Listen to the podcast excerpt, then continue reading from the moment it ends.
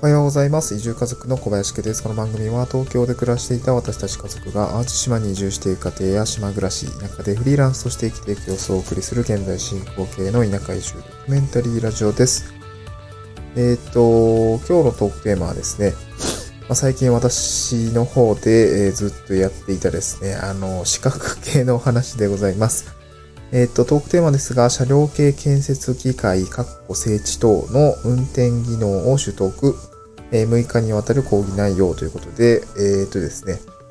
まあ、なんていうんですかね、まあ、えっと、淡路島に移住をしてきて、今、えっとですね、東京から淡路島に移住をしてきて、で、東京にいた頃は、えっと、IT 企業に勤めていました。なので、パソコン系の仕事をずっとしていて、なんかこう、土木とか建物とかっていう、その、そ外仕事っていうんですかね。っていうの全然やってなかったんですけど、今の仕事は地域おこし協力隊として、古民家の改修と、まあ、リノベーションと、まあ、あとちょっと、有、な、有給地じゃなくて、えー、と、なんていうんですか、えー、と、工作放棄地ですかね。うん、工作放棄地っていうのを、えっ、と、今、えっ、と、なんですか、活動エリアにありまして、まあ、そちらをですね、まあ、なんとかしたいねっていうような、あーミッションを与えられているというような状況になっています。で、まあ、小規模集落ですね、今関わっているところに、まあ、あの、なんですか、まあ、古民家もあるし、工作放棄地もあるし、で、古民家にはすごい庭もあって、まあ、これ開拓していきたいなと思ったんですよね。で、で、なんですかね、この小規模集落の方も、元土建屋の方とかもめちゃくちゃ何でもできるスーパーおじいちゃんみたいなのがいて、で、ショベル、ショベルですね、ドラグショ、なんか、えー講義で習ったのはドラグショベルっていう言い方をするんですけど、なんかこう、ユンボみたいな言い方をする場合もあるかなと思うんですけど、とか、あとなんかブルドーザーとかね、あとホイールローダーみたいなこう、なんていうんですかね、働く車ですね、働く車を、えっと、運転したいなと思ったんですよね。その、集落にちょっと機材、重機がね、持っている方がいるので、こちらぜひ使わせていただいたりとか、あと、ま、なんで、なんだろうな。結構一本道、集落の道が一本道だったりするんで、年に数回その草刈りと、あとその土砂っていうんですかね。道の脇の土砂を、こう、まあ、綺麗にするっていう作業をですね、こう市民活動としてやっているので、まあ、そこでね、えー重機を使うっていう、まあ、ある種特別な事例なのかもしれないですけど、なんかそういうことをやっている集落で活動しているので、まあ、私たちもね、えーまあ、機材、重機が使えたら、まあいいかなと思って、えー今回免許を取得しに行きました。でですね、車両系建設機械、まあ重機ですよね、の免許なんですけど、どうやって取るのっていうと、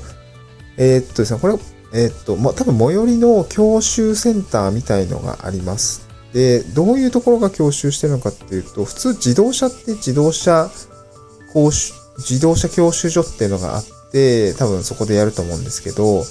結構、えっ、と、この重機についても一緒で、えっ、と、いや、なんかその大体ですね、その重機のメーカーさんがお教習所をやっていたりする感じですかね。今回私は兵庫県の、えー、明石にあります、コベルコ、コベルコっていうこう、重機メーカーあるんですけど、これの教習センターに行ってきました。で、えー、講習ですね、結構長くて、学科が2日ちょっと、ん？まあまあ、1日目午後から学科始まって、2日目丸1日学科で、えー3日目の12時間ぐらい学科で、その後実技が、えー3日半ぐらいあるっていう感じで、合計6日間ですね。えっと、みっちり、えっと、技能講習と学科がある感じですね。はい。なかなか社会人でこう1週間休んで、えー、技能講習を受けるってね、なかなかなかなか厳しい、厳しいというかね、なかなかできない、普通はできないかなと思うんで、まあ、大体その土木作業をする会社さんが、まあ、会社単位で、こう、皆さん受けられているようでした。まあ、個人事業主で普通に受けに来ている人たちってあんまいなかったですね。うん。で、しかもこの講習の費用ってこう10万ぐらいかかるんですよね。今回その、この車両系建設機械、かっこ整地等っていう技能講習については多分一番高い10万円くらいで、かつ一番長いっていうものだったので、まあ、これ取っとけば、まあ、なんていうんですかね、他のものは、まあまあ、なんだろう、プラスアルファぐらいの要素で取れるよってことを言っていたので、まあなんかその、状況に応じてまたなんか取りに行くかなという感じですかね。はい。やっぱり、田舎で重、田舎で重機が動かせると、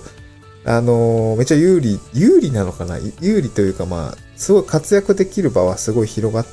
ているかなと思います。えっと、まあ、小規模集落ですね、やっぱりその人がいなくて、でも土地が余ってて、で、重機とかも実はなんか持ってますみたいなとこがあったりとか、わかんない。それでも、ここだけなのかもしれないけどね。まあでもレンタルとかも実はできていて、あの、なんて言うんだろうな。まあ意外と安かったりするんですよ。1日、えっ、と、まあ重機の新しさとか、中古なのかとかっていうところにも寄ってくるんですけど、まあそこまで高くない。なんかもう1日30万円とか50万円とかってそういうレベルではないので、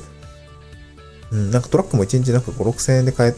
りれたりするような感じだったので、意外と安いなと思ったんですけど、重機についても借りれるので、えなんか、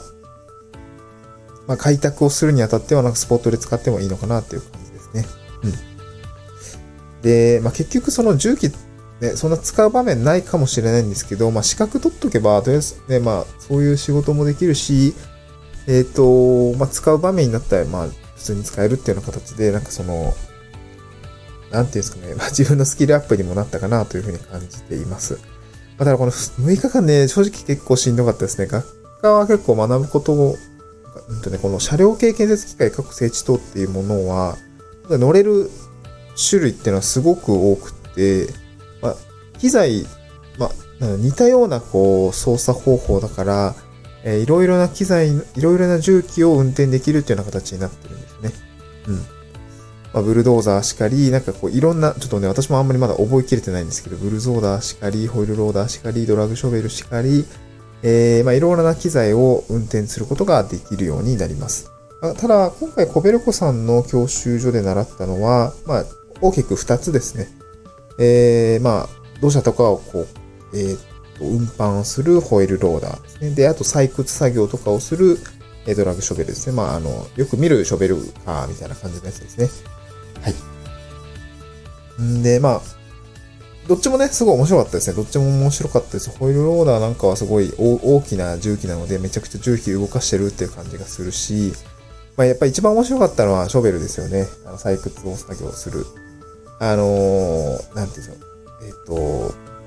まあ、穴を掘るっていうか、溝を掘るっていうか、あの、まあ、細やかな動きをですね、あの、右と左のこう、スティック状の、まあ、なんかガンダム乗ってるような感じのですね、えー、コントローラーで動かし、動かして、えー、まあ、アームとか、えー、あの、バケットっていう先端のあの、なんか掘るやつをバケットって言うんですけど、まあ、それを動かして、まあ、うまく動かして、本当に手のようにですね、えー、細やかに動かして、穴を掘って、えー、別の場所に、えー、ハイド、あの、土を吐けるというような動きをするような感じの訓練をですね、まあ、約3日ぐらいやっておりました。うん。やっぱその、なんていうんですかね。まあ、見た目で結構難しそうだなと思うんですけど、やってみると意外と簡単で、えっと、なんだろうな。滑らかな動きになるまでは結構上達、上達には時間かかると思うんですけど、まあ、やってやれないことはないなっていう感じでございました。で、やっぱりその、このショベルのすごいこの、コントローラーと、その、実際の機体の動きっていうのすごいやっぱり連動していて、なんていうんですかね。やっぱ、あの、よくテレビとかでなんか曲芸みたいのをやってたりすると思うんですけど、なんかすっごい細い、細かい作業をあの大きな機体でやるっていう、なんかやったりすると思うんですけど、まあ、そういうこともね、なんかできなくはないんだなっていうところが、改めてこの自分で触ってみてわかるようになりました。今日はですね、ちょっと、えー、身のない内容だったかもしれないんですけど、まあ、重機動かせるようになりましたよと、まあ、田舎に移住をしてきてですね、まあ、土木系の作業もですね、あの、ちょっとスキルアップをして、まあ、えー、前回ちょっとフォークリフトの技能講習も取りましたけども、まあ、荷物が運搬できて、なんか穴を掘れるようになったというような感じになりました。まあ、田舎に来て、えー、必要なスキルをですね、その時にスキルアップできる、まあ、お金とか、時間が取れるっていうのはですね、地域おこし協力隊の、まあ、とてもいいメリットだなというところで、えー、まあ、一つ地域おこし協力隊のメリットについてお話をさせていただいたという感じです。今日は合わせて聞きたいんですね。まあ、移住前に、まあ、そういう話があったよということで、えっ、ー、と、なんでしょう。田舎で、ま、オフラインの能力が圧倒的に必要とされているらしいよということで、これ、レターをいただいたものに対してのアンサー収録になります。えこちらも概要欄のリンクから聞くことができますので、ぜひ、え聞いていただければと思います。また次回の収録でお会いしましょう。バイバイ。